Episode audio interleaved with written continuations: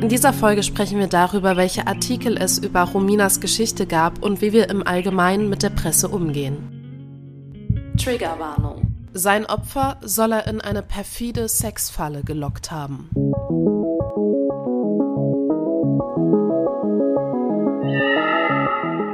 Sexueller Missbrauch bei 180 Stundenkilometer.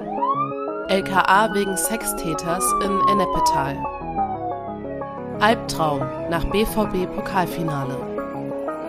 Der 41-Jährige habe sich ihr gegenüber als Mitarbeiter des Ordnungsamtes ausgegeben und ihr seine Hilfe angeboten. Die Frau sei daraufhin in das Auto des Mannes gestiegen. Weil er eine 29-Jährige im Auto bei Tempo 180 auf der Autobahn sexuell nötigte, saß der vorbestrafte Triebtäter 674 Tage in Untersuchungshaft. Jetzt kam Markus F. frei. Überraschende Wende in einem Prozess gegen eines PS-Protz am Landgericht Dortmund. Die Kammer sah offenbar keinen dringenden Tatverdacht mehr. Der Haftbefehl des Angeklagten wurde aufgehoben. Der Grund? Nach Bildinformationen hatten sich in der Aussage des Opfers mehrere Widersprüche ergeben. Er nutzte die große Angst seines Opfers, um sie unsittlich zu berühren. Seit Mittwoch sitzt der Sexgangster in Untersuchungshaft. Erst als der Wagen in der Innenstadt von Ennepetal zum Stehen kam, konnte die 29-Jährige flüchten und die Polizei informieren. Triggerwarnung. In dem Moment, als mir bewusst geworden ist, hier kommst du lebend nicht mehr raus, haben sich Kräfte in mir gebündelt, die mich dazu gebracht haben, aus einem fahrenden Auto zu springen.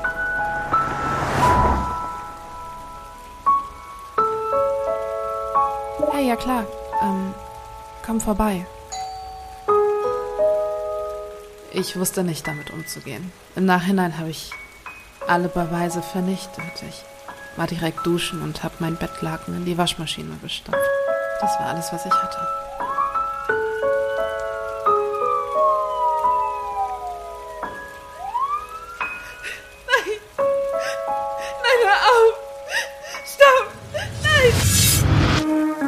Gefährtinnen. Der Podcast über sexualisierte Gewalt mit Romina Maria Rollo. und mir, Shannon Gede.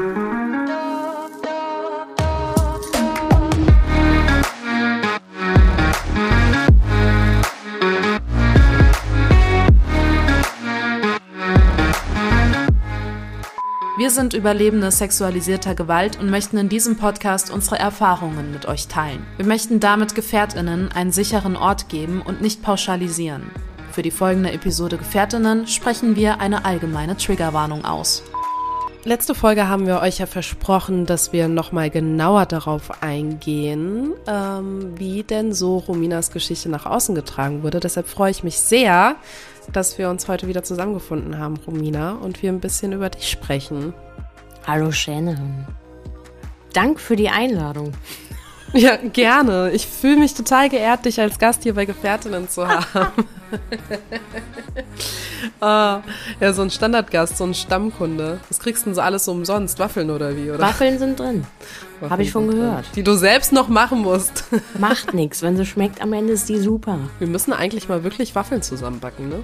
Werden wir auch. Werden wir, okay. Oh, das klingt fast wie eine Drohung. oh Mann, ey. Ich habe ähm, ich hab wirklich ein bisschen zu kämpfen gehabt, diese Artikel zu lesen ähm, über dich. Ähm, weil, also du hast zwar immer gefragt, wie es mir so geht und so, ne? Mhm. Und du hast mir die Links zugeschickt und hast doch gesagt, okay, hier, ne, ähm, das sind alle, die äh, online sind ähm, dazu.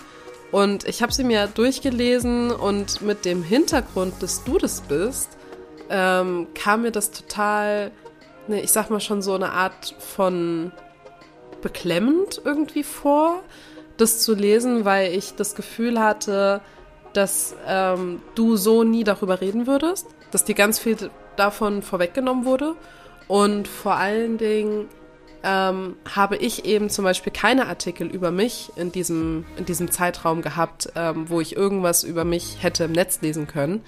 Ähm, und war nach den Artikeln tatsächlich eher dankbar drum, dass das bei mir nicht so ist. Was mir aber wieder ein schlechtes Gewissen gegeben hat, so zu denken, weil du es dir eben nicht aussuchen konntest. Ja. So. Ähm, und dadurch, dass wir nicht davon ausgehen möchten, dass jeder sich die Artikel zu dir durchliest, haben wir am Anfang ähm, mit einer kleinen Collage quasi die, ich sag mal, Schlagworte, Schlagsätze, ähm, alle Highlights, möchte ich sie schon fast bezeichnen, mal in, äh, reingepackt ins, ins, ähm, in diese Soundcollage vor das Intro. Und ich will dich erstmal fragen, wie es dir damit auch geht oder ging, auch das so zu hören? Ja, also ich habe immer klatschnasse Hände, wenn ich das höre, die einzelnen Überschriften, weil mich das ähm, doch schon sehr triggert. Ich werde auch wahrscheinlich heute, wenn wir jetzt so die einzelnen Punkte schon mal ansprechen und du auch deine Fragen stellen wirst, die wichtig sind zu beantworten, einfach mal um so ein bisschen da jetzt hinter die Kulissen gucken zu können, ähm, schon etwas emotionaler sein, weil es einfach genau das ist, was mich so am meisten traumatisiert hat. Diese, dieser Fakt, dass Menschen über mich berichten, was ja nicht immer aus einem negativen Aspekt gesehen muss, aber so, dass jemand über dich berichtet, über etwas, was du gar nicht mehr entscheiden konntest, ob du willst, ob du selber darüber reden willst oder nicht. Dieses, ich konnte mir keine Gedanken darüber machen, ob ich reden will oder nicht. So dieses Gefühl trage ich mit mir. Aber ich fühle mich dennoch wohl, da heute drüber zu sprechen, weil ich so ein bisschen das Gefühl habe, dann habe ich es jetzt auch einfach mal abgehakt weil ich wusste halt irgendwann mal der Punkt kommen wird, dass wir diese Links nutzen werden und vielleicht wird heute auch noch mal klar, dass es gar nicht immer nur um den Artikel selber geht oder um den Person, die den geschrieben hat, äh, dass ich da auch jetzt nicht immer mit Pfeilen drauf schießen möchte, dass da jemand ist, der mir unfassbar wehgetan hat. Aber ja, es ist nicht so einfach, über einen Fall zu lesen, der dir selber passiert ist. So irgendwie ja. Ich meine, in den Artikeln wirst du ja anonymisiert, so. Ja. Du bist ja nicht Romina. Ähm, darf man deinen Namen sagen, wie du in den Artikeln bist? Ist dir das recht? Also äh, bin ich Petra S? Ja, du bist Petra immer? S. Ja. Ich weiß es nicht mehr genau. Also ich weiß das nicht immer alles mehr so genau. Zumindest bei der Boulevardzeitung ja. bist du immer Petra S. Ja. Und bei den anderen Zeitungen bist du einfach eine Frau. So. Ja. Ähm, genau, aber bei der Boulevardzeitung bist du Petra S. Ähm, war für dich oder wann war der Moment für dich, ähm, dass du gemerkt hast, okay, die Leute wissen, wer Petra S. ist? Also gab es da so einen Schlüsselmoment, wo du gemerkt hast, okay, ähm, allen wird dir ganz klar, dass das meine Geschichte ist? Ähm, anfangs war der Kreis sehr, sehr klein. Das war meine Familie, die das wusste, dass ich Petra S. bin. Ähm, das mit der Boulevardpresse war halt ziemlich krass, weil mein Vater auf jeden Fall auch Boulevardpresse überfliegt gerne. Eigentlich mehr so in Bezug auf Sport und sowas auch dann, aber ja. Dass, diese, dass das so eine Art, äh, so groß wie so eine Titelseite war, war halt sehr erschreckend. Ich habe es auch auf gedrucktem Papier gesehen, selber. Aber dieses, das, das wurde mehr bekannt, als ich im Internet angefangen habe, dann auch zu zelebrieren, da ist etwas nicht in Ordnung in meinem Leben. Und diese Internetartikel, die waren ein bisschen bedeutsamer. Da konnte man schon mehr merken, dass die Menschen wussten, ich bin Petra S durch die Zeitung selber eher, jetzt so manuell nicht, aber so digital schon, ja. Es hat sich aber keiner getraut, äh, als erstes so völlig fremde Leute mir zu schreiben, hey, bist du Petra S., sondern die wussten, Romina ist was passiert und das könnte sie sein. So. Also bist du im Nachhinein der Boulevardzeitung auch in der Hinsicht dankbar, dass sie dich geschützt haben? Siehst du es als Schutz, dass sie dich als Petra S. quasi benannt haben oder wie gehst du auch mit diesen Decknamen vielleicht um oder auch mit dem Umgang überhaupt, wie deine ja, deine Person da geschützt bzw. auch genutzt wurde? Also ich hätte mich schon gefreut, wenn man mich vorher gefragt hätte, ob es okay wäre, dass man damit an die ähm, Öffentlichkeit geht. Ich kann dir gar nicht genau, also ich kann irgendwie jetzt gerade nicht so genau sagen, wie schnell das alles ging. Wir, wir wissen anhand der Artikel, welches Datum das ist, aber es sind so Sachen, die habe ich mir auch in Bezug auf diese Podcast-Folge nicht mehr angeguckt weil ich weiß, wenn ich mich damit beschäftige, dass ich so schon sehr stark getriggert bin. Und dass ich mir dann denke, hm, irgendwie drei Tage danach ist ja die, der Angeklagte in die U-Haft gekommen und irgendwie war dann auch schon ganz schnell in, diesem, in dieser Woche, also für mich ist das so eine Sieben-Tage-Woche und in dieser Woche war so, okay, jetzt wäre schön gewesen, wenn man mir sagt, okay, alles klar, das wird jetzt an die Presse gegeben. Und ich weiß irgendwie auch gar nicht, wie das so da hingekommen ist. Weiß ich nicht. Ich weiß nicht genau. Hat sich jetzt jemand dazu bereit erklärt, bei der Polizei die Protokolle aufgenommen haben? Oder, oder weil die Staatsanwaltschaft Hauptkläger ist, dann gesagt hat, so und jetzt, na, ich bin ja Nebenklägerin gewesen und konnte ich mir das deswegen nicht aussuchen, kann ich nicht beantworten. Weiß ich gar nicht.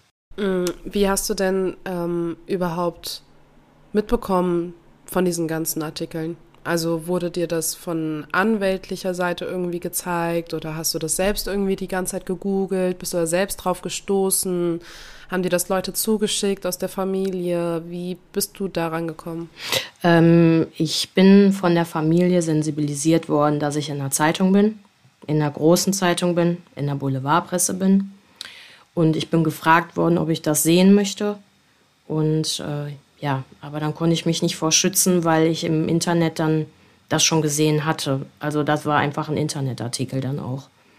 Ähm, ja, meistens halt diese Internetgeschichten, weil ich mir selber dann spazieren gegangen bin. Ich habe aber nicht danach gesucht, weil ich in der Woche und auch in der aktuellen Zeit, in der das mir begegnet ist, mit, damit beschäftigt war, mich damit auseinandersetzen zu müssen, dass er zum einen äh, gefasst worden ist und ich nicht wusste, dass der halt so bekannt ist. Und das habe ich dann ja auch durch den Artikel erfahren. Und auch bei der Kripo, da ich ja sein Gesicht erkennen musste. Und das war alles in diesem Zeitraum. Das war, ich hatte eigentlich, also ich hatte keine Zeit, mir darüber Gedanken zu machen, ob ich jetzt äh, mich damit irgendwie, ob das für mich angenehm ist oder nicht. Das war einfach da. Aber es war sehr belastend jetzt so im Nachhinein, wenn ich das so beobachte. Ich weiß aber, dass ich zu der Zeit selber nicht belastend aussah, also belastet. Da war ich tatsächlich, glaube ich, in, in so einer Art Ohnmacht, weil das alles ganz schön viel war und hat funktioniert. Hast du das Gefühl, dass Journalisten dich ausgenutzt haben und benutzt haben? Also ich habe ähm, so zwei Rominas in der Geschichte bezüglich dieser ganzen Sache. Nämlich einerseits, dass ich das als sehr sinnvoll finde, wenn ein einschlägig bekannter Sexualstraftäter gefasst worden ist, sich doch bestimmt einige betroffene Personen vielleicht beruhigen können, dass die Person nicht mehr auf der Straße ist, weil ich auch erfahren habe, dass ein, äh, eine jüngere Frau auch betroffen war, ein, ein halbes Jahr vor mir. Und wenn man das dann alles so weiß, war es für mich so, okay, eigentlich ist doch schon ganz gut, dass die Öffentlichkeit weiß, da ein Sexualstraftäter unterwegs, auch Bewährung, resozialisiert. Und okay, der ist jetzt schon mal weg. So ein Teilschutz, so nach dem Motto, ja, die Öffentlichkeit soll wissen, da ist jemand berechtigt in der U-Haft. Und andererseits denke ich mir, also ich würde mir wünschen, dass wenn man da so betroffen ist, dass man der betroffenen Person dann so einen Gefallen tut, dass man schon angeschrieben wird oder dass das vielleicht über den Anwalt automatisiert läuft. Und das Gefühl hatte ich nicht. Aber mir damit, ja, also so, so, dass es ausgeschlachtet wird und ausgenutzt wird, am Anfang hatte ich gar nicht. Das war eher so, das hat mich eher so gerüstet, so nach dem Motto, okay, alles klar, sogar die Zeitung steht dahinter und das wird nicht unter den Teppich gekehrt. Das hat sich aber, das hat sich aber geändert. Das hatte sich dann im Laufe der Geschichte auch geändert. Das war aber am Anfang nicht mein Empfinden, nein. Wann hat sich das geändert? Immer mehr, äh, als ich verstanden habe, also äh, eigentlich hat sich tatsächlich so geändert, als ich angefangen habe, über meine Geschichte zu sprechen. Und wenn es nur der kleinste Kreis war. Oder als mir während des Gerichtsprozesses vorgeworfen worden ist, ich würde in den sozialen Medien dies, das, jenes teilen und plötzlich der Angeklagte wusste, was ich in den sozialen Medien teile und der auch ein derzeit Facebook-Profil besessen hat und natürlich auch irgendwie Zugriff hatte, auch auf Internet- und Zeitungsartikel. Und da war für mich so dieser Punkt, dass ich gedacht habe, hätte man das nicht mehr schützen können? Warum hat die Person überhaupt den Zugriff? Und müssen wir da vielleicht dann auch mit im Bereich Journalismus anders arbeiten, dass so ein Täter oder eine Täterin sich irgendwie anders fühlt dann am Ende? Ich hatte das Gefühl, er hatte die Chance, irgendwie so einen Einblick in mein Leben zu haben. Das wollte ich nicht. Das war auch gleichzeitig mein Gefühl. Weißt du, wie ich das meine? So dieses, einerseits wirst du geschützt und du hast ein Schutzschild und jeder steht hinter dir und sogar die Zeitung berichtet. Aber andererseits fühlt sich irgendwie so an, okay, jetzt bist du verwundbar. Und wenn die Zeitung das zeigt, dann kann es jeder sein, zeigen und dann kann er das auch sehen. Und irgendwie war es dann doch nicht mehr so schön. Also so Hast du denn das Gefühl, dass an irgendeinem Punkt die Zeitung über Details berichtet hat, die du so niemals zu diesem Zeitpunkt öffentlich gemacht hättest? Ja. Also ich hätte nicht. Hast du da Beispiele? Also ähm, mm, das war also so, so, Dinge, die halt nicht so waren. Ne? Also das Auto ist in Ennepetal ja nun mal nicht einfach stehen geblieben, sondern da finde ich zum Beispiel schon wichtig zu sagen, alles klar, äh, es geht nicht darum, dass ich die Superheldin spielen will, ich bin aus dem Auto gesprungen sondern dass es darum geht, dass ich hätte vielleicht sterben können und äh, das auch ausgesprochen worden ist von ihm und solche Sachen. Und dass man das dann so, als ob der mich, als ob er die Tür aufgemacht hat und sich noch verabschiedet hat. So wie er auch vor Gericht gesagt hat, er hätte sich bei mir verabschiedet und wäre ein lieber Mensch gewesen. Und das fand ich so, da wäre ich vorsichtiger mit so Fakten um mich zu schmeißen. Da frage ich mich, aus welchen Protokollen haben sie sich das gezogen, weil mich hat keiner gefragt. Das sind nur Protokolle dann anscheinend von der Polizei, die aufgenommen worden sind und Kripo-Berichte. Dann, da ist ja auch nochmal ein Protokoll aufgenommen worden. Aber auch da habe ich es nicht gesagt, dass ein Auto einfach stehen geblieben ist. Oder was war noch? Ähm, ja, die haben sich natürlich sehr daran festgehalten mit dem Tempo 180. Ne? Also der ist ja gefahren wie eine besenkte Sau. So waren auch meine Worte bei der Polizei. Ähm, er hat überhaupt keine Rücksicht genommen, weil ich ihn immer wieder darauf aufmerksam gemacht habe, er soll bitte vorsichtig fahren und nicht rechts überholen und was weiß ich alles. Klar haben sie das auch betont, das ähm, weiß ich aber nicht. Das sind so Informationen, die fand ich nicht. Ich hätte es wichtig gefunden zu sagen, dass plötzlich ein resozialisierter Mensch rückfällig geworden ist ich hätte es wichtig gefunden, zu sensibilisieren und aufzuklären als äh, Journalist und sich nicht unbedingt positionieren zu müssen auf die Seite des äh, Opfers in dem Fall und des Angeklagten, sondern zu sagen, hey, da ist was nicht richtig gelaufen. Und ähm, wie können wir das als äh, Gesellschaft oder als äh, Presse dann jetzt Arbeit irgendwie so richtig stellen? Weiß ich nicht, fand ich so ein bisschen überflüssig, manche Informationen. Naja, so äh, war die Geschichte ja von Petra S. und dem Sexgangster. Ich finde das auch eine krasse Bezeichnung für ihn, oder? Also. Ja, also. Sexgangster. wow. Ich finde, man kann das Kind doch beim Namen nennen. Man kann doch sagen, das ist ein Sexualstraftäter. Punkt. Wie schwer der Grad der Dinge ist, die jemand getan hat. Ähm, ja, und das, hört sich dann immer doof an, aber der ist ja auch ein Mensch. Ne? Also wir müssen ihn jetzt nicht schützen, überhaupt nicht, aber man kann es doch einfach bei den Tatsachen belassen. Klar sollte das ja auch alles immer so ein bisschen Unterhaltungswert haben, glaube ich. Ähm, und woher der dann kommt, ja, das liest man dann in den Kommentaren, wenn man sie lesen darf. Aber es hätte einfach gereicht. Ich finde, es ist Täterpornografie. Das ist so dieses Wort, was in ihm schlummert. Ich finde, das ist so Täterpornografie. Alles dreht sich um ihn. Alles dreht sich darum, was hat er alles getan, wie oft war er im Gefängnis und so. Das war so alles projiziert auf ihn. Warum lenken wir nicht den Blick eher auf die betroffene Person?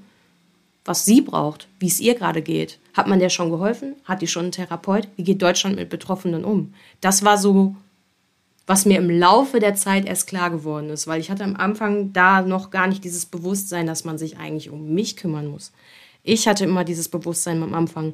Ich muss äh, jetzt hier in Deutschland, in so einem tollen Land mit dem tollen juristischen System, so ich habe da wirklich ganz fest am Anfang geglaubt, dass das alles machbar ist und dass ich Gerechtigkeit erfahre. Ich mache jetzt alles, wie alle wollen. Mein Bewusstsein für mich und für was mir eigentlich alles wirklich passiert ist neben dieser Straftat, das Überleben dieser ganzen Artikel und das Lesen, das habe ich jetzt erst und auch am Ende meines meiner Gerichtsprozesse gehabt hätte mir geholfen, das am Anfang zu haben. Vielleicht hätte ich mich dann mit dem Bewusstsein, was ich jetzt habe, ganz anders auch verhalten der Presse gegenüber. Und eine Chance gehabt, mehr zu Betroffenen zu sprechen. Auch wenn es noch nicht bewiesen war und der dann auch freigesprochen worden ist, aber einfach mit Betroffenen sprechen. Das wäre wirklich ein Geschenk gewesen. Ich finde es halt so krass, ähm, was mir auch irgendwie im Kopf hängen geblieben ist, dass dann so ein ähm, Satz auch war, ja, äh, der Täter lockte das Opfer in eine perfide Sexfalle.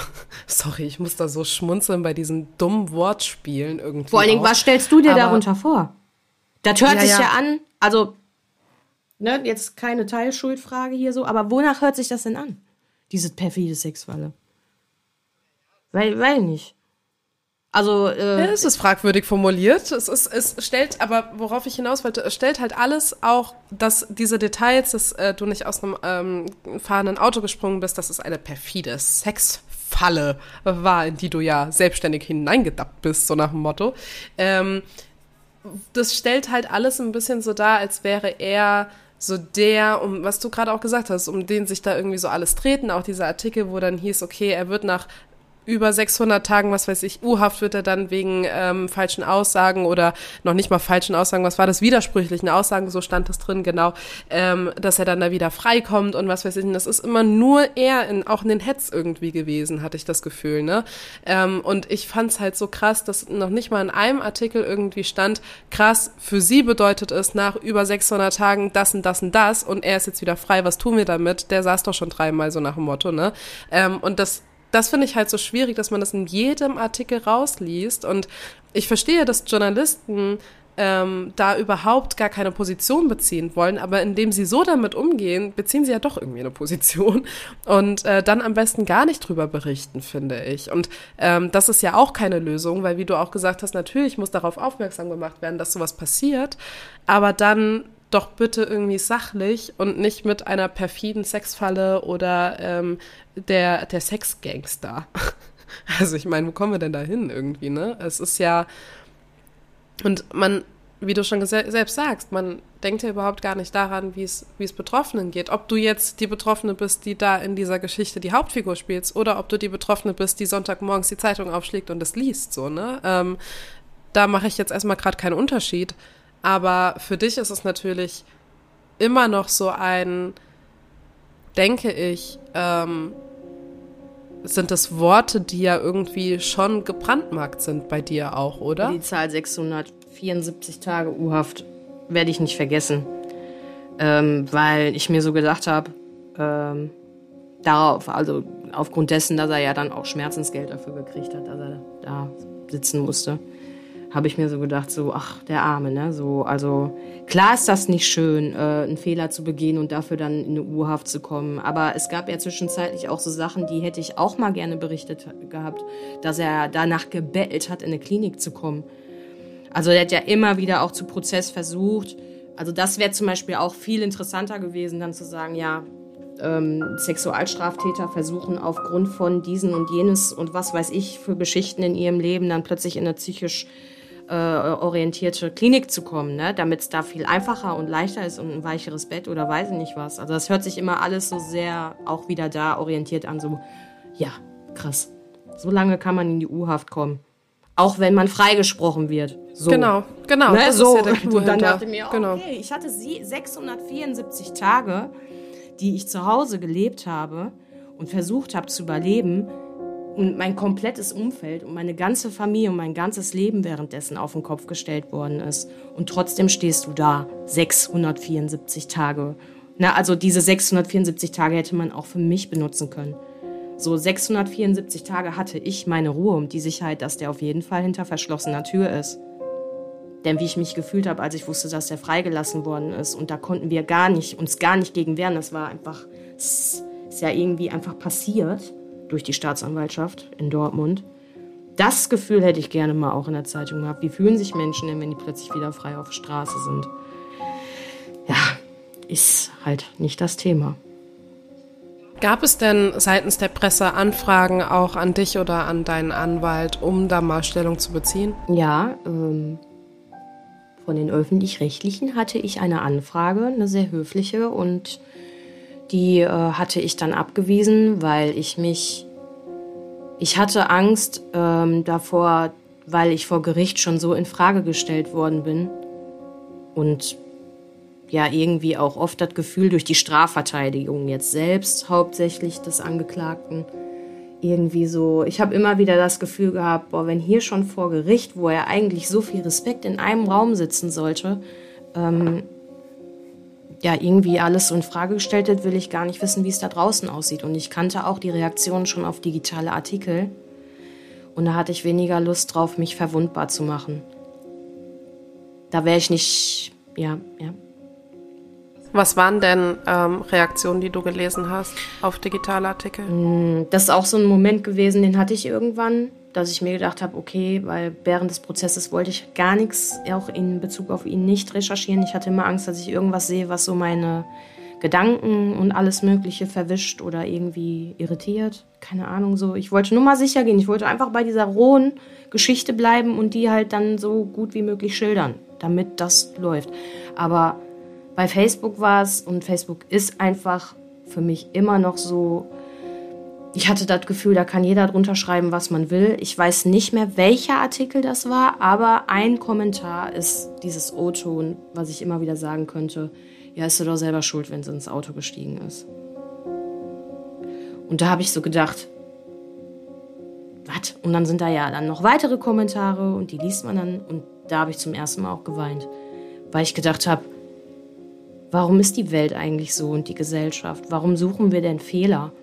Warum suchen wir da jetzt nicht nach, hoffentlich geht's dir gut oder keine Ahnung, sondern da ist ein einschlägig bekannter Sexualstraftäter. Dieses einschlägig bekannt habe ich von der Kripo, das wurde mir ja da so gesagt, ist denn auch jemand dann, ne, so dieses krass der und überhaupt und der war ja schon, aber dann so dieses, da steht doch schon so viel, was er getan hat. Warum versucht man denn den dann jetzt noch zu schützen? Der ist resozialisiert. Der war schon vorher da, dies, das, der hat mehrere Jahre. Warum will man den noch schützen? Das ist schon traurig gewesen. Und das war für mich ein Punkt, da habe ich dann nicht mehr gelesen. Ich habe mir nichts mehr angeguckt. Ich habe auch gar nicht reagiert. Niemals hätte ich reagiert. Ich hätte niemals auf diese Kommentare reagiert, weil ich wusste, dass ich zur Löwin mutiere, um mich selber und auch alle anderen, für die ich sprechen würde, äh, zu verteidigen und nicht noch mehr verletzen zu wollen. Und ich auch vor Gericht ja das Gefühl hatte, dass ich erstmal nichts machen sollte, sonst wird mir das beim nächsten Sitzungstermin wieder vorgeworfen. Wie würdest du das heutzutage machen? Wenn ich wieder in der Situation wäre, in der gleichen, hm. ähm, also zum einen wüsste ich, dass ich während des Gerichtsprozesses sprechen darf und würde, wenn ich jetzt das Mindset von heute hätte, wissen, wie ich sprechen dürfte, weil ich auch gelernt habe, sensibilisiert zu sprechen, aufgeklärt zu sprechen und nicht aus Wut und Rache oder sowas in der Art, weil da war ja noch viel Wut für mich. Ich würde ähm, einen sicheren Raum schaffen, den wir jetzt geschaffen haben, um mich mit anderen zu verbinden, weil das hatte ich damals noch nicht. Obwohl ich schon bei Facebook war. Und man eigentlich auch da Menschen findet. Aber nein, also ich würde Schutz schaffen und sicheren Raum schaffen und mich trotzdem von dieser Society und Gesellschaft distanzieren. Vorerst, um mich zu schützen. Weil genug Energie flöten geht vor Gericht. Also gleichzeitig, ich bin echt froh, wie es jetzt gerade ist, dass man jetzt nicht mehr diesen Prozess und überhaupt, also jetzt ist Raum für alles, was man nach außen tragen möchte. Und ich wäre ja sowieso aus Erfahrung heutzutage auf Menschen getroffen, die einem die unbelehrbar sind, meiner Meinung nach. Hey, schon gewusst? Werbung. Die Zeit des Schweigens, Wegschauens und Ertragens ist vorbei. Wir brauchen dringend eine große gesellschaftliche Veränderung, die wir zusammen erreichen wollen. Nur Ja heißt Ja. Jede Stimme wiegt schwer, gibt uns allen Kraft und verschafft uns Gehör. MeToo Germany verschafft mit der Kampagne Only Yes Means Yes Aufmerksamkeit und will Gesetzesänderungen für das bisherige Sexualstrafrecht und dem Umgang damit fordern. Bitte unterstütze MeToo Germany auf Instagram und schließe dich der Kampagne an. Nein heißt nicht Ja. Schweigen heißt nicht Ja. Ohnmacht ist kein Ja. Nur Ja heißt Ja. Und jetzt zurück zur Folge. Denkst du denn aber, dass das überhaupt eine Aufgabe für Betroffene ist, so ähm, einen Schutzraum bieten zu müssen in der Situation, wo man eh gerade selbst vielleicht dann in einem Gerichtsverfahren oder sonstiges steckt oder die Tat so frisch ist? Ähm, ich muss die Frage nochmal wiederholen. Ich war zwischendurch plötzlich weg. Also den Anfang habe ich verstanden, glaubst du, aber dann war ich plötzlich nicht mehr da. Okay. okay. Erde an Romina Hirn. also warst du weg oder war die Tonqualität weg oder warst du gedanklich weg? Gedanklich. Das lag nicht an dir. das ist ja noch besser. Oh Mann, ey. Glaubst du, äh, da ist ein Äffchen. äh, Fussel. Ach. Oh. Okay, ich mach nochmal. Glaubst du denn, dass es überhaupt in der Verantwortung liegt für Betroffene? Kannst du mir folgen? Ja, bist dabei. Also bis hierhin, alles klar. Ähm, in der Situation überhaupt so einen Schutzraum bieten zu müssen, wenn man vielleicht selbst gerade noch in einem Gerichtsprozess steckt? Also hätte man A überhaupt die Kraft dazu und B, ist das deine Aufgabe? Nee, ist nicht unsere Aufgabe. Auf gar keinen Fall. Man hat sich ja, also ich habe mich ja auch versucht äh, zu informieren, ob äh, zum Beispiel beim Weißen Ring, das war jetzt so, der Weiße Ring war da, der hat dann so viele Punkte gehabt, die mir schon geholfen haben. Aber auch das Forum, das gab es so gar nicht. Nein, und es ist nicht unsere Aufgabe. Also ich war schon dankbar, dass da von außen was da war. Aber das hat mir ehrlich gesagt nicht gereicht. Also das soll jetzt keine Kritik sein, aber es hat mir als Mensch nicht in dem Moment gereicht. Und es ist nein, nicht unsere Aufgabe, für solche sicheren Räume zu sorgen. Es sollte schon da sein. Es wäre schön gewesen, wenn so der Moment gewesen wäre, ah ja, da kann ich jetzt hin und mal gucken, ob es mir schmeckt und dann kann ich da doch schon auch mich austauschen und sprechen. Das hätte ich schön gefunden. Und es geht ja, wenn wir auch miteinander sprechen, nicht um die Tat. Es geht so selten und fast gar nicht um die Tat. Es geht um uns, um uns als Mensch, wie wir uns fühlen und wie wir lernen, damit umzugehen, was uns angetan worden ist. Egal welches Urteil und, und überhaupt eine Anzeige und dieses ganze Gedöns. Darum geht's. Das hätte ich mir gewünscht und das hatte ich nur in meinem engsten sozialen Umfeld. Gott sei Dank mit der Arbeit, so dass mich Menschen verstanden haben. Aber auch da habe ich ja auch nicht morgens gesagt beim Kaffee, wenn ich den dann getrunken habe und es hat alles funktioniert um mich herum. Boah, heute Nacht habe ich das und das geträumt und ich würde mich jetzt gerne mit dir unterhalten. Hast du auch schon mal sowas gehabt? Ja. Also nein, nicht auf unsere Aufgabe. Und ich hätte mir gewünscht, sicheren Raum zu haben, ja. Manchmal, also ich habe gerade zwei Gedanken. Den ersten spreche ich äh, direkt aus, den anderen vielleicht danach mal gucken.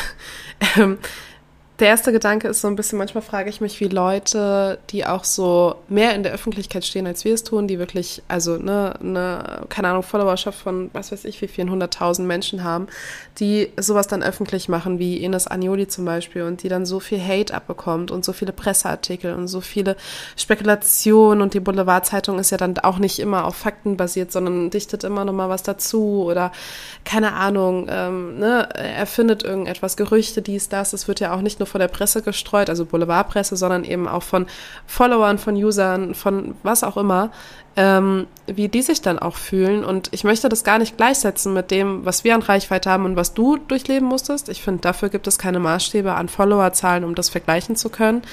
Aber ähm, ich glaube, dass du oder die Frage dahinter ist, ob du dich ähm, da irgendwie auch wieder siehst, wenn sowas dann losgeht bei den Leuten, wenn du sowas miterlebst? Inwiefern triggert dich das? Ich finde das, äh, also das Mitgefühl ist sehr groß, wenn man sowas mitbekommt, je nachdem, wer jetzt bei wem. Also das äh, zum Beispiel bei Ines, als das war, habe ich mir so gedacht, so krass, ähm, auch in Bezug auf ähm, Täter und Opfer, wenn man das jetzt so benennen, benennen müsste, dass man das so offensichtlich darlegt, dass man so offensichtlich diese Kommentare mitbekommt. Und ich habe mir dann immer so gedacht, so, da will ich jetzt nicht in ihre Haut stecken. Und deswegen hoffe ich, dass sie das nicht alles berührt, was an Thesen aufgestellt wird, wie sie sich, also das war schlimm. Aber siehst du dich dann in derselben Haut, in der sie da gesteckt ja. hat, auch? Also ja. Ich habe mich mit ihr verbunden gefühlt, weil man Betroffene in dem Fall ist. Und ähm, ich finde auch, dass man unter uns ähm, spürt, egal ähm, jetzt welche Intention dahinter steckt. Ähm, wir haben ja alle unter, ich denke mal, wir haben unterschiedliche Intentionen, wenn wir sprechen. Manchmal befreit es einfach, dass man spricht. Manche machen Aufklärungsarbeit, Sensibilisierung, so. Aber ähm, irgendwie habe ich mich doch verbunden gefühlt und dachte, ja, Katze froh sein, dass du das jetzt nicht bist. Ja, weil ich zum Beispiel habe halt bisher nur Artikel von mir online und das glaube ich hatte ich auch schon in der ersten Folge von, von, diesem, von diesem Gespräch quasi gesagt, ähm, dass ich bisher nur Artikel online hatte, die ich selbst noch gegenlesen durfte, wo ich selbst noch sehen durfte, was da drin steht und so. Ähm, und äh, das hast du ja nicht gehabt. Also du hast ja nie die Chance gehabt, irgendeinen so einen Artikel gegenzulesen oder mal deine Meinung dazu kundzutun oder ein Interview zu geben, in dem du ganz bewusst weißt, was du auch sagst und was sie dann verschriftlichen werden. Und ich hatte zum Beispiel einen Fehler mal in einem Artikel drin, der auch so gedruckt wurde, online dann aber geändert wurde. Ähm, und das hat mich so kirre gemacht und deshalb kann ich, glaube ich, nachvollziehen, wie du dich fühlst, wenn du siehst, da sind Fehlinformationen drin und so stimmt es einfach nicht und du hast nicht die Kontrolle über die Reichweite, was diese Worte ne, mit sich tragen. Ähm, und bei mir war es zum Beispiel so, dass, dass der Journalist, in dem Fall männlich, es so niedergeschrieben hatte, dass es fast schon so klang, als wäre mein Vater der Täter. Und ich war so, äh, Entschuldigung, das dürfen wir so niemals veröffentlichen, das habe ich so nie gesagt. Ähm, und ich weiß auch gar nicht, wie, wie, ne? Aber er hat das mit so einem Vater-Tochter-Bezug, so ein Vertrauensverhältnis irgendwie in, in Relation gesetzt, wo ich auch dachte, das ist in meiner Geschichte komplett fehl am Platz, ne? Und ähm, da habe ich mich schon so aufgeregt und, und hatte das Gefühl, ich habe das nicht mehr unter Kontrolle, während ich deine Artikel gelesen habe und genau dieses Gefühl wieder, wieder hatte. So dieses Macht abgeben irgendwie und ähm, weiß ich nicht, irgendwie hatte ich dann noch also ich habe sowieso Respekt vor dir, aber ich hatte dann noch mehr Respekt vor dem, wie du damit umgegangen bist, weil das ist ja auch eine Sache, da hilft dir kein Gericht mit. Das ist auch, du sagst immer zu mir, ich mache das immer learning by doing, all by myself so, aber den Teil, den hast du ja auch alleine geschafft, irgendwie. Deshalb alles all by myself ist ja nicht, du machst ja auch vieles alleine, was du da ähm, ähm, ja, was du da geschafft hast. Ich glaube, die Punkte, die einem dann wichtig sind, sich ja, also man, klar, man kann vieles optimieren, man kann sich rechtlichen Beistand, man kann sich eine PR-Beratung zum Beispiel auch zuziehen, wenn man sprechen möchte und dann auch wissen, wie das so läuft im Journalismus zum Beispiel, dass man weiß, dass man sowas gegenlesen darf. Also für mich waren das alles so böhmische Dörfer. Ich hatte da gar nicht so viel mit an der Brause aber äh, doch dennoch Interesse. Also klar, nicht nur, weil es dann meine eigene Geschichte war, sondern, aber es war alles so viel mehr trotzdem. Also ich hatte irgendwie die Energie erst viel, viel später, als schon alles gedruckt war, quasi, mir da Gedanken drüber zu machen. Und ja, das wäre schon angenehmer gewesen. Du hattest gerade einmal das Wort Macht fallen lassen. Und ich finde, Journalismus, Macht, Stimme, Worte, Wirkung, Empfänger und Sender, das sind so Sachen, über die ich mir viele Gedanken gemacht habe. Und das Allerschlimmste einfach in diesem, also eigentlich so dieses, diese Kern, das Kernproblem dieser ganzen Journalismus-Sache ist, dass deine Stimme verloren gehen kann. Weil gesprochen habe ich sowieso vor Gericht. Und ich hätte es auch aus eigenen Stücken getan. Gesprochen vor einer Kamera oder mit einem Mikro äh, für Betroffene und für mich und auch dieses, das Gesetz muss verändert werden, wir müssen besser behandelt werden, Menschen müssen offensichtlich mit DNA beweisen und sowieso äh, dann weggesperrt werden und die, die nicht haben, da war so viel Antrieb in mir, weil ich dachte, ich könnte die ganze Welt verändern, wenn ich meine Stimme benutze. Für alle, nicht nur für mich, sondern für alle, um zu zeigen, aha, es funktioniert ja doch so ein bisschen was. Und das ist das Allerschlimmste. Das ist so dieses Fazit, dass egal welche Information gefallen ist, die Stimme leiser geworden ist. So dieses, ihr hört gar nicht auf mich. Ihr hört ja gar nicht darauf, was ich sage. Mich fragt ja gar keiner. Und wenn ich gefragt worden bin, dann wollte ich dann doch, irgendwie dann doch nicht, weil ich dann irgendwie Angst hatte, weil ich schon vorher schlechte Erfahrungen gemacht habe mit den Kommentaren, die man dann so gelesen hat. Ich war schon getriggert. Ich war schon total traumatisiert von dieser ganzen, von dem Ablauf. Aber dann, also bin ich jetzt mal der böse Hater in den Kommentaren, die ich jetzt sehe und würde dir jetzt mal als böser Hater schreiben, nicht als Shen, nur als böser Hater. ähm, ja, was soll man denn da machen? Soll man dir jetzt die Stimme geben in der Presse oder nicht? Wenn man sie dir gibt, sagst du nein, weil du Angst hast. Wenn man sie dir nicht gibt, beschwerst du dich, dass man sie dir nicht gegeben hat. Was würdest du antworten? Ja, ich würde sagen, wenn ähm, ich persönlich als Mensch gefragt worden wäre, was ich mir wünsche, vorher von Anfang an, von Anfang an in dem Moment, wo bei mir in meine Wohnung ein Polizeibeamter reinkommt, wünsche ich mir, dass ich gefragt werde, was ich brauche. Auch wenn er da sich noch gar nicht sicher sein könnte, ob ich die Wahrheit sage oder nicht. Aber einfach aus Respekt einem Menschen gegenüber zu sagen, pass mal auf, das ist hier gerade eine schwierige Situation. Was wünschst du dir, was brauchst du, um Raum zu finden für das, was du mir jetzt sagen möchtest? So. Und wäre das dann von Anfang an so gelaufen, dass man mich gefragt hätte, weil schon das nicht gut lief, diese Protokollaufnahme. Und da waren Worte ja auch schon dieses. Mir wurde ja von Anfang an mein Wort, auch in Protokollen, das Protokoll wurde auch falsch aufgenommen. Vor Gericht wurde das ja bewiesen. Das sind Fehler von der Polizei gewesen. Und dann habe ich mir gedacht, ey, wenn du schon dir Fehler bei der Polizei nicht erlauben konntest und am Ende bist du sowieso die Doofe, dann ist die Gefahr viel größer, wenn du dich der Gesellschaft offenbar's. Wobei Fehler vor der Polizei nicht erlauben durftest, das waren ja nicht deine Fehler, oder?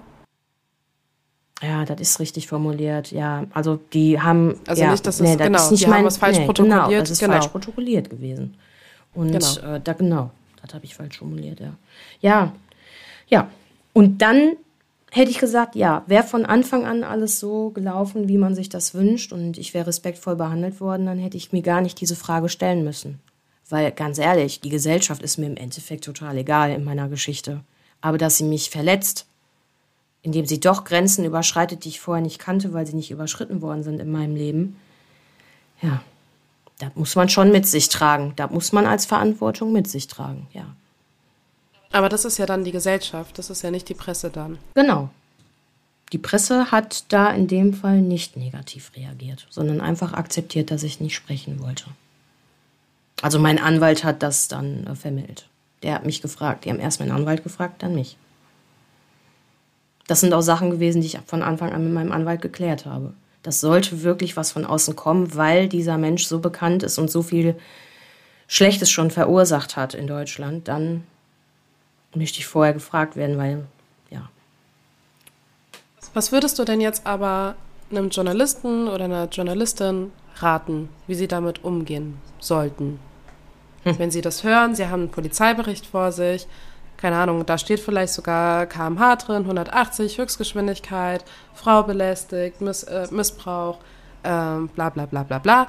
Wie soll für dich im Sinne von Betroffenen ähm, damit umgegangen werden? Ja, ich würde ähm, erfragen, was von dem Teil dieser Geschichte eine Relevanz haben müsste. Also ich würde den Journalisten fragen, was das, was wichtig ist für die Relevanz für den Artikel, was drin sein muss. Und dann würde ich auch gleichzeitig sagen, im gleichen Atemzug, was ich gerne preisgeben möchte und was nicht.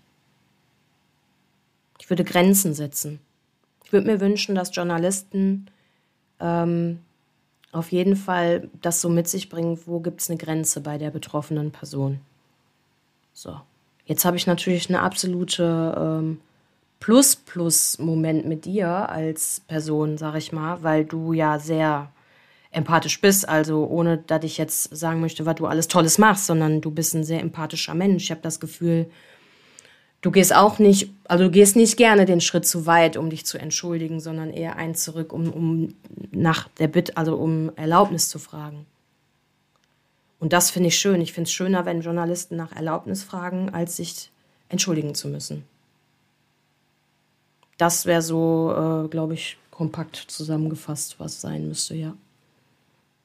Und da wieder nicht alle Journalisten um ein, also über den Kamm scheren, so, ne? Ähm, das ist uns beiden sehr bewusst Genau. und das wollen wir hier auch gar nicht tun.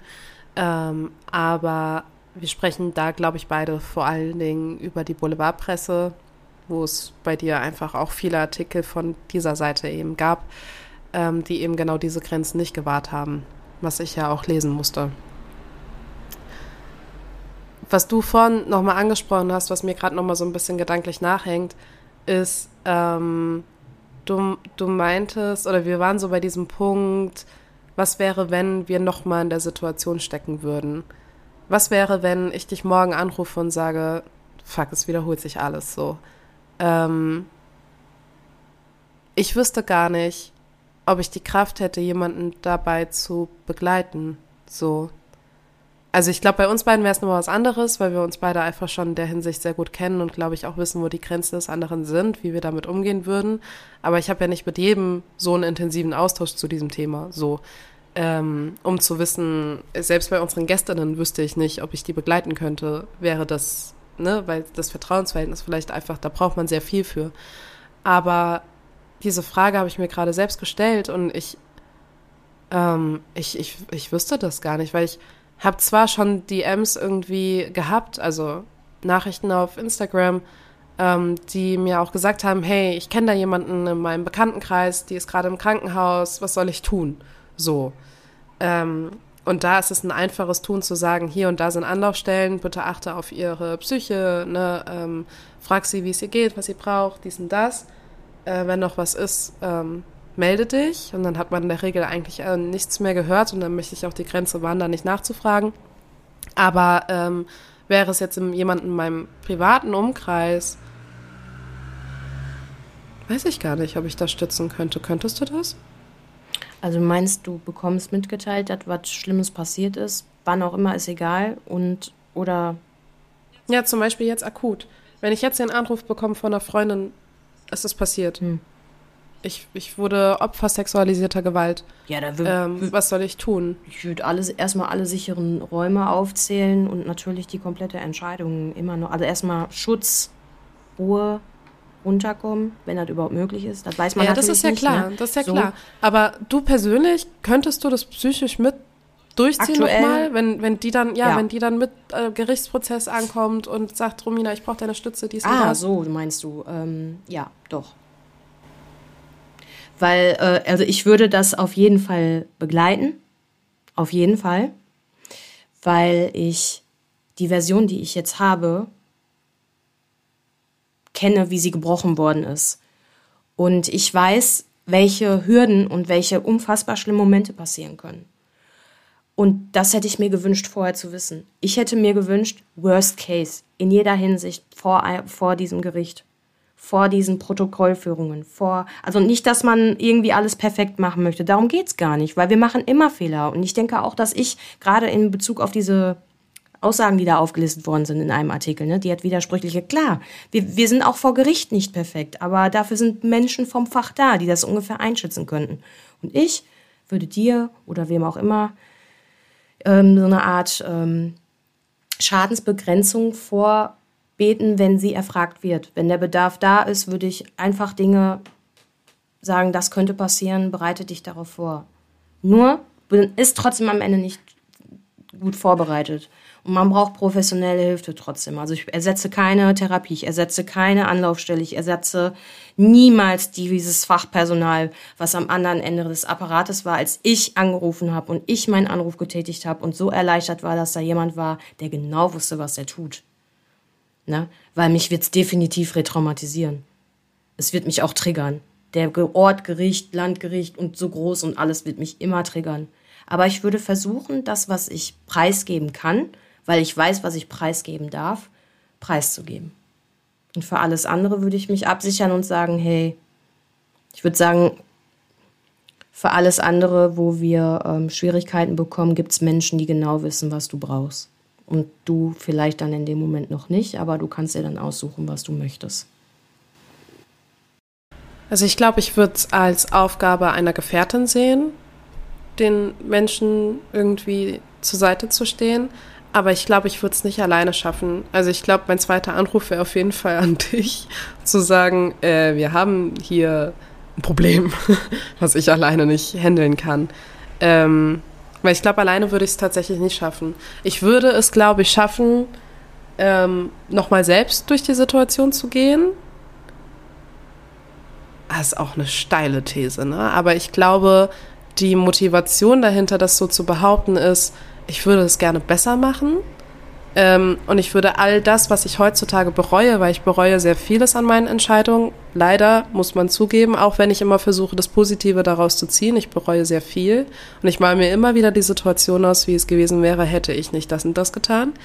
Ähm, all das würde ich dann versuchen umzusetzen, mit leider aber auch dem rationalen Wissen, was ich heute habe, dass das vielleicht dann trotzdem kein Happy End wird, so, ne?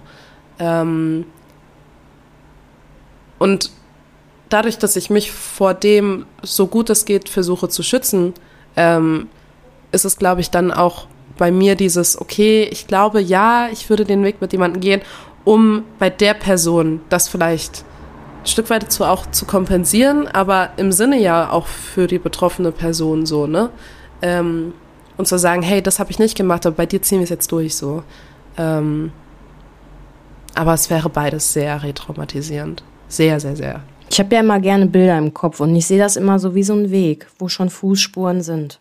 So, und wenn man diese Fußspuren geht, dann weiß man, dass ja auch manchmal nicht so alles glatt gelaufen ist. Wenn man aber das schon vorher weiß, dann kann man ja auch, wenn man sowieso wieder einen neuen Weg geht, seinen eigenen nämlich, jeder geht seinen eigenen Weg. Es gibt keine Person, die den gleichen Weg geht wie du.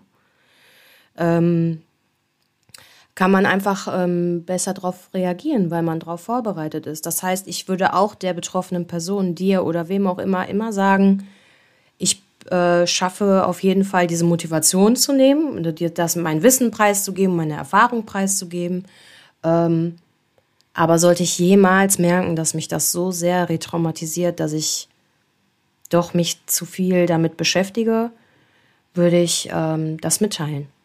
Und das bedeutet nicht, dass man aufgibt, sondern dass man erstmal die Verantwortung, die man vorher getragen hat, dann vielleicht auch in der Zeit, ähm, auf jeden Fall ein bisschen runterspult. Weil das einfach wichtig ist, dann ganz nah bei sich selber zu bleiben. Und bis, bis zu diesem Punkt, wo man sich committed hat, wo man jemanden einfach für jemanden da war und auch, dat, ich würde das alles so, ja, man sagt zwar immer, ich bin 24 Stunden für dich erreichbar, ne? Das ist ja dann auch dieses, hey, du kannst mich immer erreichen und wenn was ist, schreib mir. Auch da würde ich mich absichern und sagen, hey, wenn was ganz Akutes ist, schick mir eine Memo und solches. Also so, ich würde mich selber absichern, weil ich weiß, wie unfassbar anstrengend das ist, diesen Weg zu gehen. Und ich das erst jetzt alles viel extremer sehe weil ich zu der Zeit das gar nicht gesehen habe. Zu der Zeit machst du einfach. Kriegst einen Termin, du kriegst Post, okay, das muss verschoben werden, okay, es wird alles an diesen Prozess angepasst, weil es äh, rein rechtlich gesehen anscheinend nicht anders möglich ist. Das ist der einzige Haken in der Geschichte. Ja. Ja, ich hätte viele Verbesserungsschläge für solche Sachen, aber wir sind ja noch, wie gesagt, auch im Bereich Journalismus, wo wir drüber gesprochen haben. Und ja, auch in dem Bereich, auch Presse, würde ich auch immer wieder sagen, hey, du, wie du schon vorhin gesagt hast, als in Anführungsstrichen Haterin, ähm, ja, sprich ruhig, aber sei dir darüber bewusst. Das habe ich auch immer ganz am Anfang gesagt, als ich angefangen habe, über meine Sache zu sprechen. So dieses Motto, ich bin mir schon bewusst, dass ich mich damit ver verwundbar mache. Und wenn es dann passiert, dass mir jemand wehtut, dann werde ich mir wahrscheinlich eine Lösung für mich finden, wie ich mich erstmal wieder regeneriere. Aber das ist mir wert.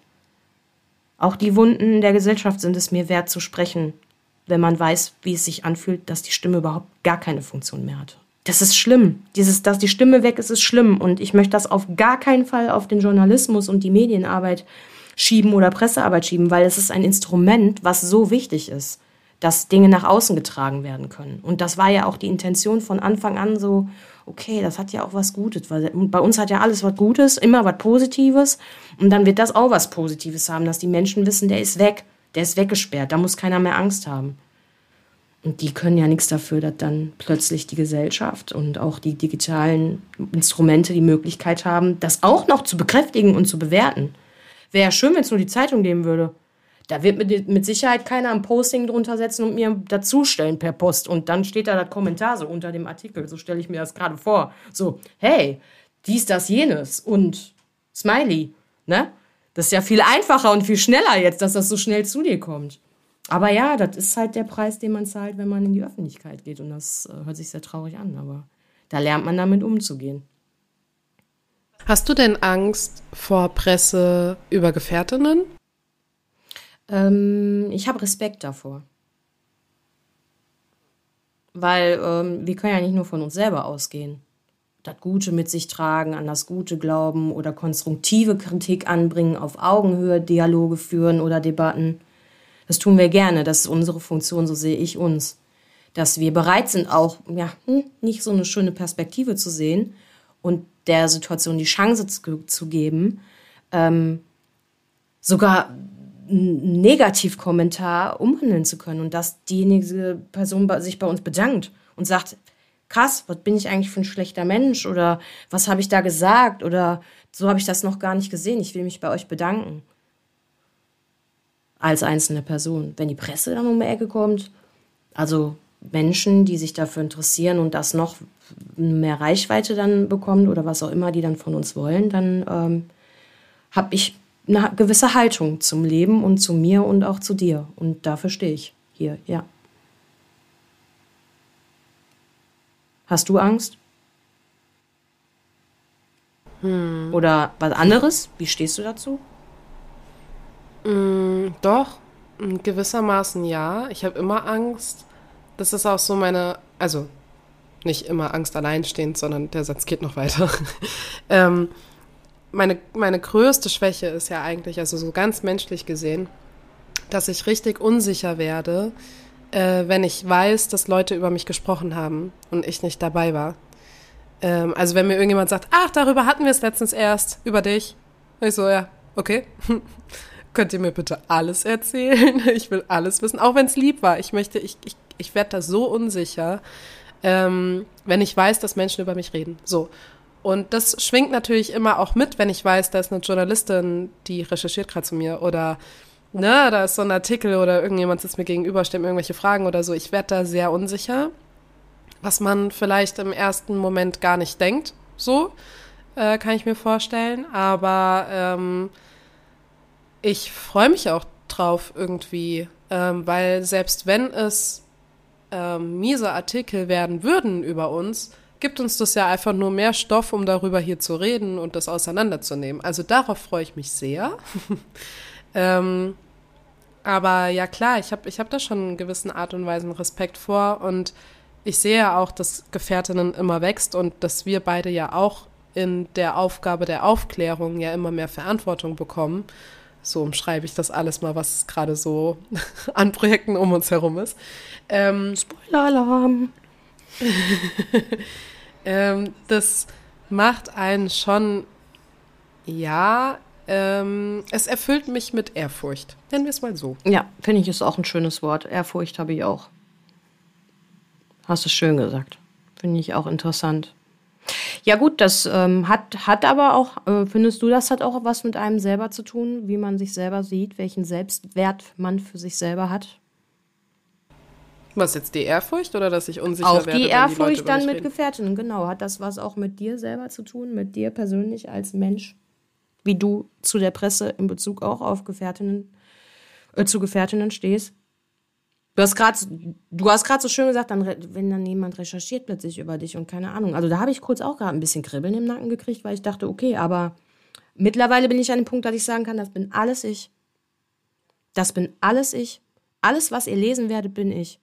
Und wenn was nicht gut gelaufen ist, dann habe ich mich zumindest auf jeden Fall bei dieser Person dafür entschuldigt.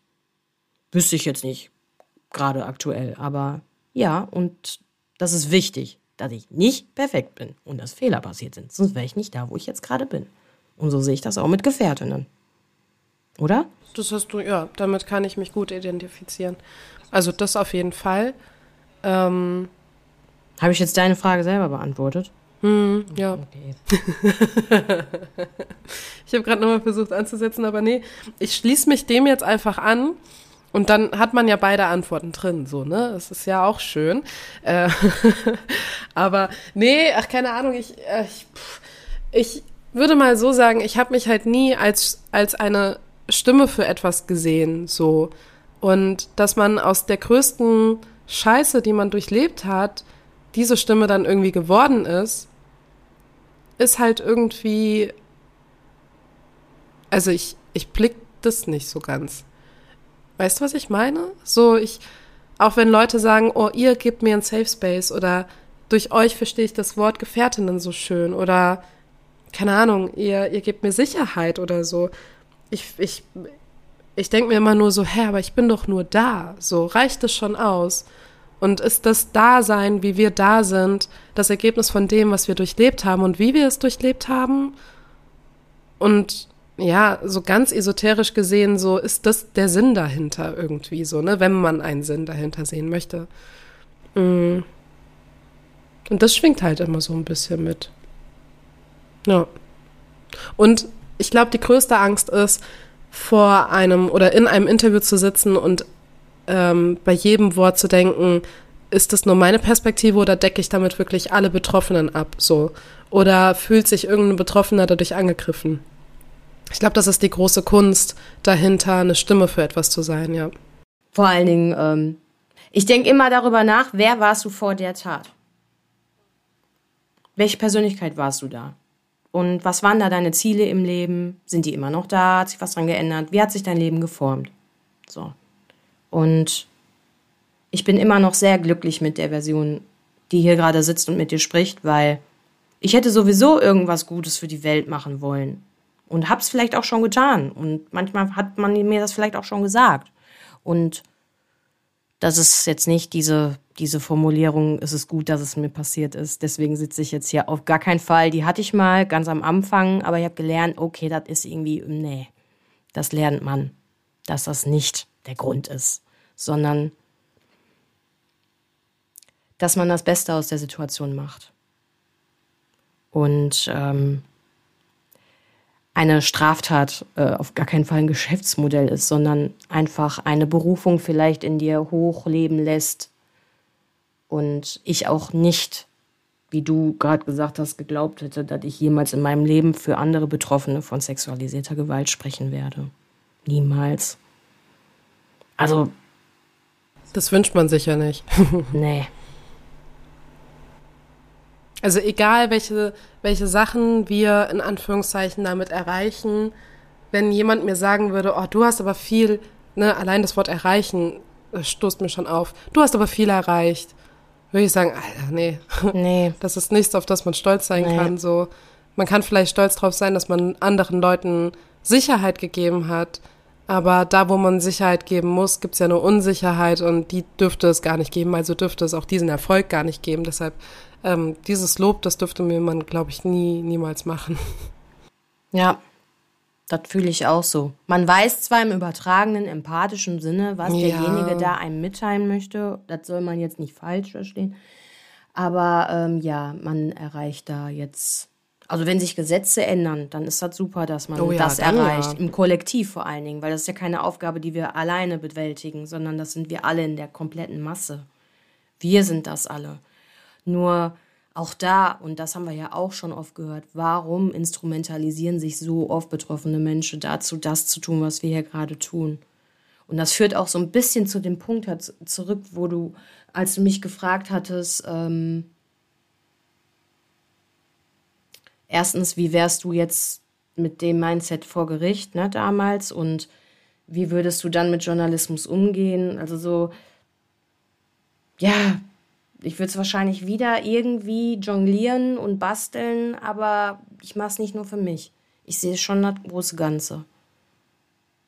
Oder der Fakt, wäre der Gerichtsprozess anders ausgelaufen, hättest du dann trotzdem diesen Job gemacht, den du gerade machst. Ne, das war ja auch mal eine Frage schon hier in den Podcast-Folgen.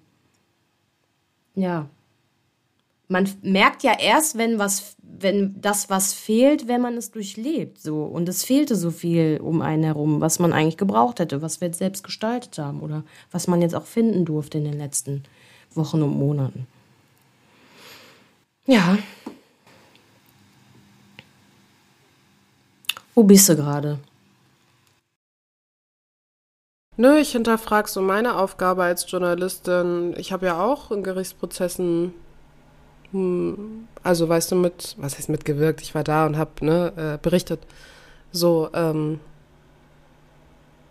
ja, wie, wie sich da die Betroffenen gefühlt haben, vielleicht auch. Ähm, ja, da war ich gerade so ein bisschen.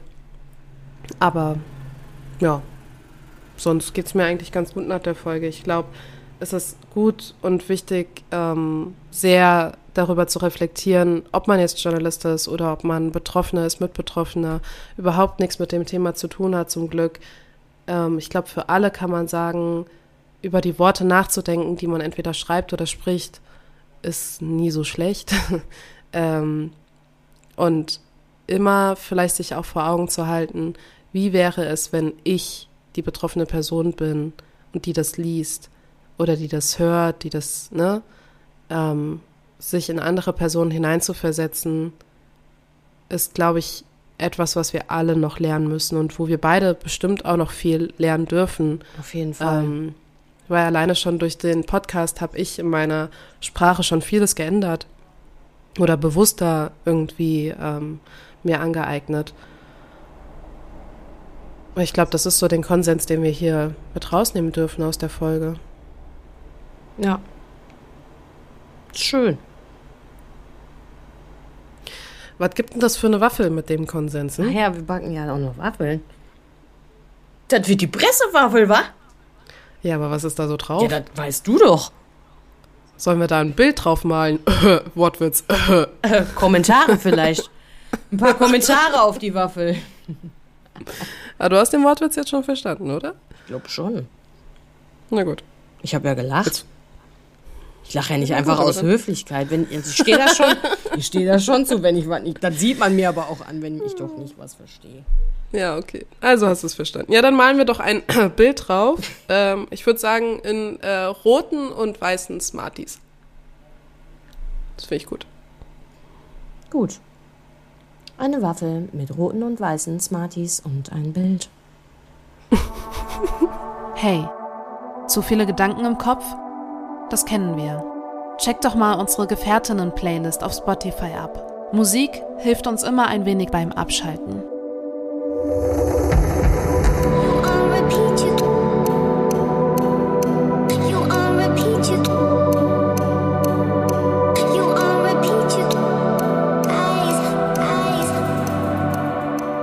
Wenn du betroffen bist von Gewalt jeglicher Art, dann wende dich an eine dir vertraute Person. Auf unserem Instagram-Feed Gefährtinnen findest du mehrere Anlaufstellen, die dir helfen können.